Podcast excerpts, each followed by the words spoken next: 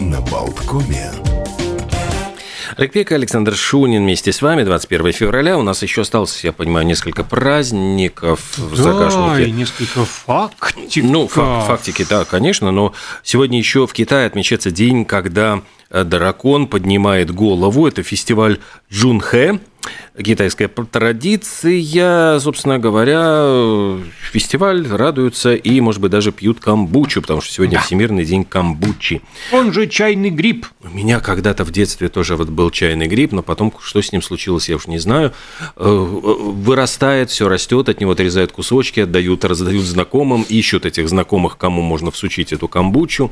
Все потом, значит, сначала дико интересно, потом скучно, потом уже надоедает эту пить камбучу, хотя в свое время там в, в мои, во времена моего детства там чуть ли не какие-то перепечаточки о пользе камбучи, там написанные слепым текстом, пятая машинописная копия, там передавались из рук в руки, как подпольная литература. Но... Вообще выглядит это, конечно, по-инопланетному, когда у тебя в трехлитровой там или 5-7-литровой Мгм. банке что-то вот это вот живет и, и шевелится. И растет. У нас у одной родственницы рос, и когда мы приезжали к ней в гости, обязательным ритуалом было причаститься. Распитие этого. Э, Но сейчас ведь продают это в запечатанных бутылочках по весьма большой цене, собственно. И ничего внутри не шевелится, а Да. впечатление в в целом тоже. Но в далеком две- да, в 221 году до нашей эры его всерьез называли чаем бессмертия. И было это, конечно же, в Китае. Ох, ну а чем заедать камбучу? Может быть, липкими булочками. Национальный день липких булочек.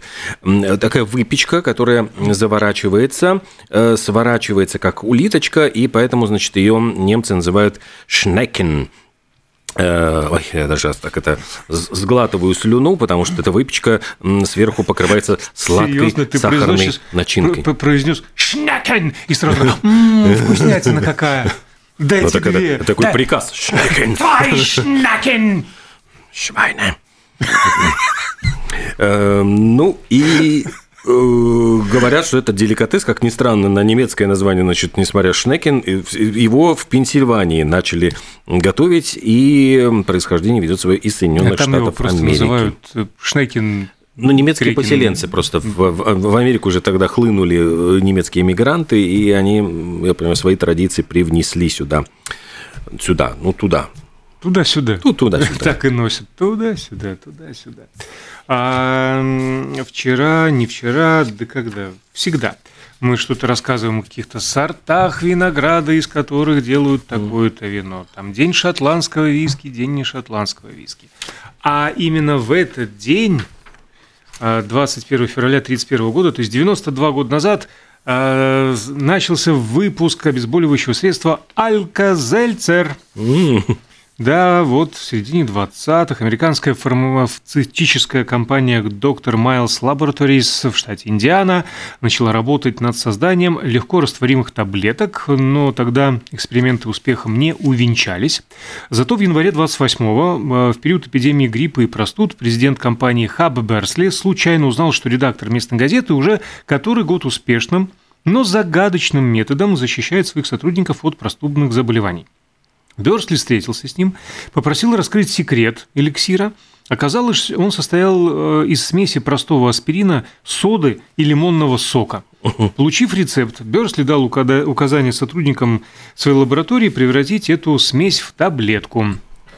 И вот, наконец, 21 февраля 1931 года начался выпуск нового средства, которое в американских аптеках появилось 3 декабря того же года как новое лекарство против простуды. Между прочим, впоследствии получившее название вот только э, а сначала называлась Аспирвес. Позднее таблетку начали рекламировать как эффективное средство от всех болезней. Она помогала якобы при простуде, гриппе, снимала головную боль, облегчала боль и тяжесть в желудке, а также а, помогала при переедании. Ну, наконец, побочный эффект – это облегчение похмелья и профилактика делирия. Очень мне кажется, всегда история вот какие-то такие любопытные гримасы нам показывает и совмещает вот в одном дне, э, как будто бы такие вот сначала не связанные, а потом ты понимаешь, что связанные факты. В один и тот же день, вот 21 февраля 1613 году Земский собор избрал Михаила Федоровича царем, и это положило начало династии Романовых в Российской империи. А через э, энное количество лет, в 1848, кстати, 175 лет назад, в Лондоне на немецком языке опубликовали впервые манифест коммунистической партии, который, можно сказать, заложил бомбу идеологическую и вот эту монархию просто смел, э, сдул с, с лица земли. Причем самое поразительное, знаешь, как э, говорил как э, говорил Быков, надо посмотреть всегда в литературном произведении первую и последнюю фразу. И если вам они, дескать, понравятся, ну, тогда книжку можно читать. Вот первая фраза знаменитая «Призрак ходит по Европе, э, бродит по Европе призрак коммунизма», и последняя «Пролетарии всех стран, соединяйтесь». Им, вот Марксу и Энгельсу, было... то есть, в общем, никто в серединке не читал практически. Особенно тогда глянули Первую, вперед, последнюю ну, фразу. Все, все, все, можно все понятно, да. А э, самое это интересное, что этим э, авторам, Марксу и Энгельсу, было примерно столько же, сколько, ну вот, э, рок-н-ролльщикам в клубе 27. Ну, то есть, Энгельсу было 27, Марксу было под тридцатник, 29. И, ну, просто к тому, что мы их все время представляем себе какими-то такими бородатыми, э, мудрыми гуру-учителями, э, ну, во всяком случае, а так были, в общем-то, бородатые хипстеры. Они тогда были просто да, хипстеры, которые вот э, на, на, насочиняли этот текст, как, я не знаю, вот мне кажется, как м, сочиняют какие-нибудь пес, песни протесты, вот э, там хиппи вот в своих коммунах, и затем вот книжечка эта, небольшая брошюра, наделала много чего по Европе и по всему миру. А еще такая достаточно тоже грустная дата. В 1916 году, во время Первой мировой войны, началась Верденская операция наступления немцев на фронте э, западном, и в этом сражении, которое называли мясорубкой, просто погибло на минуточку до миллиона человек. Германия 600 тысяч потеряла, Франция 358. То есть э, сдвинуться по-моему, удалось на несколько буквально километров где-то местами сдвинуть линию фронта, а людей погибло в результате ой-ой-ой сколько. Да, ужасно. Конечно же, трагедия. Как любая война. А ты упомянул гримасы. Кто-то там кому-то показывает гримасы. Их можно за фото печатлеть. И в этот день, в 1947 году, Эдвин Лэнд впервые продемонстрировал созданную им фотокамеру Polaroid, а черно-белый фотоснимок она выдавала через минуту. А еще в этот день э, следом за собаками и обезьянами в космос полетела крыса. Крысе, значит, построили французы ракету. Вероника и... Ее послали, чтобы позвать тех домой? Ну, возможно. Загуляли там... там по открытому космосу. Давайте, хватаем. Ужин, и чтобы были дома. В 61-м вот году случилось, вот отправилась и крыска, стала космонавтом. А еще любопытно, что в 1965 году был показан, продемонстрирован на центральном телевидении первый советский многосерийный телевизионный фильм. Тогда э, еще и не были в каждом доме телевизоры, они были достаточно большой редкостью. Я помню, что у меня в детстве, даже в начале 70-х, стоял маленький, в общем, черно-белый телевизор, и чуть ли не там собирались всей коммунальной квартиры смотреть, потому что это было достаточно ну, редким явлением. Но вот уже в 65 году появился первый это был первый сериал. То есть это первый, ну как сериал, четыре серии. Угу. Это потом только начнутся. Многосерийный там уже. фильм. Это считался многосерийным фильмом. Режиссер Сергей Колосов снял по мотивам повести, значит, там э, Овидия Горчакова. Причем, чтобы не, не э, добро не пропадало, поскольку телевизоров было мало, эту картину выпустили, я понимаю, и в кинопрокате. Ну, то есть ее так сразу показали и по телевидению, и в киношке для тех, у кого телевизора нет. А Причем говорят, что Колосов сначала по мотивам повести поставил радиоспектакль, э, постановка там была, в общем, достаточно такая популярная популярная, и потом решил снять уже э, картину. И причем долго пробивал идею, вот, ну, казалось абсурдом. Зачем делать э, на телевидении, бесплатно по кому-то показывать кино, как мы заработаем деньги. Но, тем не менее, вот ему удалось э, привлечь очень известных актеров. Там играла Изольда Извицкая, официантку в казино. Речь шла там про подпольщиков, борьбу там и так далее. Э, Изольда Извицкая, она была звездой после фильма «41», но пристрастилась к алкоголю. В общем, у нее была такая тяжелая жизнь. И вот это была ее последняя практически вот большая яркая роль. И достаточно такая заметная. В фильме же снимался еще Ролан Быков, он играл там полицая Тереха, и говорят, что там Ролана Быкова, узнавая, чуть не били на улице там, потому что это настолько так народ, вот, ну, яркий у него очень был образ. Олег Ефремов играл связного дядю Васю, ну, в общем, там какие-то такие, вот, очень были известные актеры, Лазарев старший, э, там, ну, много таких было актеров, и любопытно, что на волне успеха появилось специальное объединение телефильм, на котором снимали дальше сериалы, ну, практически все. Там и «Тени исчезают в полдень», и бог знает, чего только не снимали. Там и «Адъютант его превосходительства» именно вот на этом э, творческом объединении. А я расскажу такой забавный факт. Награда нашла героя спустя а, почти 20 лет. Э, в этот день, в 2001 году, состоялось 43-е вручение церемонии Э, церемония вручения, точнее, Грэмми.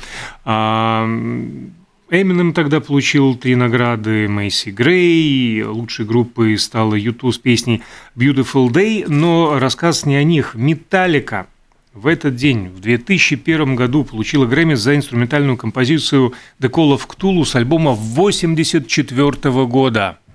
А почему как-то так... Э, а, долго пришлось э, понимать э, эту композицию. Оценивали, оценивали, оценивали, оценивали.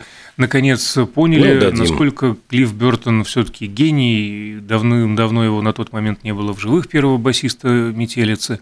Но вот, э, как я уже и сказал, награда нашла героя. В 1990 году на экраны Франции в этот день вышел фильм Люка Бессона «Никита». Причем любопытно, что в Америке он шел под названием его «La femme Никита», значит, «женщина Никита», потому что, в принципе, ну, понятно, что Никита э, и мужское, и женское имя. Но во Франции это, как... Это нам понятно, что Никита это мужское ну, имя. Ну, вот в, в... А там приходится Штатах объяснять. Нужно, ну, в Штатах нужно объяснять. Там вот именно как бы Никита – это была Ан Парио, ну, если ты помнишь же сюжет, что там э, наркоманка, убийца, которую, значит, э, приходит к ней Чеки Карио играл там этого э, агента спецслужб, который ее, значит, вытаскивает там из пожизненного, говорит, что вот мы из тебя сделаем киллершу. И дальше начинается такое суровое обучение. Э, в, был ремейк с Бриджит Фондой. Там, кстати, играл э, Габриэл Бирн. Ну, mm. вот их, если сравнивать, то довольно я даже вот развожу руками. Ну, у Бессона такой вот более стильный европейский, в американском он более холодный, но тоже по-своему интересный э, фильм. Но забавные вот истории. Дело в том, что э, тогда же Люк Бессон еще только, ну, ну, не то чтобы был начинающим актером, у него уже там режиссером был, у него были и «Подземка», там и много других фильмов, но тем не менее он пытался вот Сан Парио работать. Э, они, кстати, потом поженились, там, ну, она была его или возлюбленной была, вот я уж не помню точно. И он ее заставил, вот в самую первую сцену, в которой она появляется, он заставил ее сделать 100 дублей э, с э, этой сцены, и потом Ан Парио узнала, что в фильме он использовал второй дубль. 98, оказывается, в общем, ну После как этого, бы... ну, хочешь не хочешь, пришлось жениться. Ну да, уже. Что ж такое он заставлял делать на съемочной а тебе... площадке а, а, Йовович, что тоже потом с ней сошелся? Ну вот что заставлял Ан Парио дальше делать? Он да. ее заставлял тренироваться с оружием, ну, чтобы она, значит, была вот ну, профессиональной киллершей.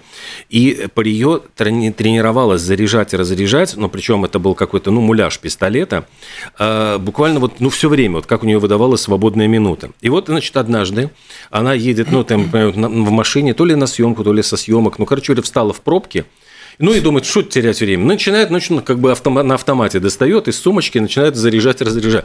Это увидели, значит, люди позвонили в полицию, вызвали полицию, думаешь, что это, ну, то есть там вообще какой-то криминал творится. И повязали ее, то есть при, прибежали, значит, полицейские, потом пришлось объяснять, что это, значит, муляж пистолета, что она актриса, что она снимается в фильме. В общем, достаточно такая была неприятная сцена. И любопытный еще момент, что в этом фильме упоминают еще некоего персонажа по имени Леон, И позднее, mm. да, вот эту всю сюжетную линию. Нет, это, ну, еще Леон-то появился через 4 года. Ну, то есть, вот, говорю, ну, отсылочка, да, отсылочка потом. потом вот он решил придумать, ну, этого персонажа развить в отдельного. Э, Чего добру зря пропадать? И вот сыграл потом Жан Рено. Ее, по-моему, американского кузена такого. Что характерно, если для фам Никита во французском ударении падает, как оно падает, то помнишь э, сэра Элтона Никита, Джона, да. все-таки Никита, Никита, а не Дьюса, угу. хотя тоже обращено к, к девушке. Угу. А, продолжая музыкальную тему, в 2014 году статуя плачущего Курта Кобейна была установлена в родном городе Абердин, штат Вашингтон. А, и с тех пор дата с подачи тогдашнего мэра Абердина считается днем Курта Кобейна, праздничный день, но рабочий в этом городе. В 98 году прошлого века песня Селин Дион «My Heart Will Go On» стала самым продаваемым синглом, возглавила поп-чарт Великобритании. Ну и, собственно, написана была Джеймсом Хорнером на слова Уилла Дженнингса к фильму «Титаник». Сначала, по-моему, Джеймс Кэмерон хотел, чтобы Энья сочинила что-нибудь и исполнила, но то ли, вот я не помню, из-за чего там не, не срослось, то ли она там заортачилась, то ли что-то, в общем, э, не получилось. И тогда уже обратились к Селин Дион. Песня, которую, в общем-то, не, никто не делал никакую ставку ни на фильм, ни на песню, тем не менее, вот это все как-то выстрелило, все соединилось, и это был, стал, стало, наверное, одним из самых ярких хитов, 25 стран, она была номером один в чартах, и самый продаваемый сингл там всех времен в 18 миллионов копий. А Богородица Путина прогони никогда не занимала мест ни в одном из чартов, но произошел этот панк-молебен в храме Христа Спасителя в Москве в исполнении Пуси Райт в этот день 11 лет назад уже. С ума сойти вообще, как это время бежит. И главное, ведь потом Пуси Райт считались самой известной российской группой. Ну, по крайней мере, панк-группой. Угу. В 67 Потому что Кобзона никто не отменял. В 1967 году, нет, я имею в виду на Западе известный. На Западе. Пинк Флойд э, впервые пришли на студийную сессию в, э, в студию EMI на Эбби Роуд. Дебютный их альбом Piper at the Gates of Dawn, и работали они над первой композицией, по-моему, ну вот не помню, Матильда, Матильда, а, и записывали они этот альбом, а в соседней комнатке, вот буквально в соседней студии Beatles, работали как раз над песней Fixing a Hole с альбома Сержант Пеппер, причем говорят, что там какой-то, значит, эм, сотрудник бегал, который помогал с микшированием, то одним прибегал, значит, помогал стал то другим, то одним, то другим. То есть вот две гениальные группы, вот для одних это уже была как бы вершина творчества, для других только самое начало пути. Пожелаем же всем удачного пути и развития. Что еще? А в, в этот день дебютировал э, никому неизвестный молодой пианист по имени Билли Джоэл. Это произошло в 21 февраля 1964 года в Нью-Йорке в составе группы Echoes. Кто бы думал вообще, что сделает такую сольную карьеру. Э, появился на свет э, в этот день замечательный, прекрасный английский актер Алан Рикман – в 1946 году. К сожалению, вот он ушел в 16 году его не стало. Причем именно э, он стал знаменитостью такой очень яркой в достаточно зрелом возрасте. То есть после ему 40, было после 40. Крепкие орешки. Вот первый вот крепкий орешек, он был театральным актером в кино не, вообще не снимался, не светился, и говорят, что вот э, Мактирнан, который снял первый вот «Крепкий орешек», его увидел на театральной сцене, и до как раз искал злодея, и он был настолько вот потрясен, как он там играл, и тут же вот его вытащили буквально из безвестности, потому что он стал звездой мирового масштаба, дальше он сыграл там в Робин Гуде э, Ноттингемского шерифа, ну, он, он по злодейским ролям пошел, хотя при, в жизни он был невероятно очень э, милым, интеллигентным, добрым, тихим, спокойным человеком, человеком.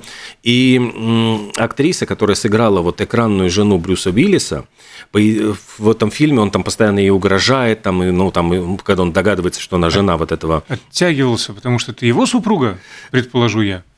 В смысле? Нет, она, нет, она не его супруга, а, а просто она вспоминала, вот э, я не помню, как ее, Бадели у нее фамилия, по-моему, была. Она говорила, что он ее часто приглашал просто в кафе, ну вот ну, посидеть в ресторанчике. То есть он был, был невероятно обходительным, галантным, вежливым, очень милым человеком, который вот ну, после съемок ее приглашал там перекусить в ресторане. И вот она, она говорила, что у меня о нем остались самые вообще просто восхитительные воспоминания. Вот, ну и, конечно, в Гарри Поттере он сыграл и в куче других картин. Как он прекрасен в «Реальной любовь» Лав да, Да, там, но там тоже ведь у него такая отрицательная роль, но при ну, этом... Ну, почему отрицательная? Обнять да плакать? Ну, такой вот как бы нехороший все таки редиска такая вот человек, который изменяет своей жене, пытается вот с любовницей чуть не, не на ее глазах. И не с любовницей. Он как раз-таки не решается сделать этот шаг. Ну ладно, как бы да. то ни было. Прекрасный актер, есть смысл пересмотреть хоть какой-то фильм сегодня с его участием. Нам имеет смысл прерваться. Начинается у нас рекламная новостная пауза, после чего у нас будут а, гости. И в начале 10-го с нами на связь э, из Мюнхена а, выйдет э, спецпредставитель Госдепа США Андрея Каллан. Ну и в половину десятого наш замечательный тенор Тельман Гужевский –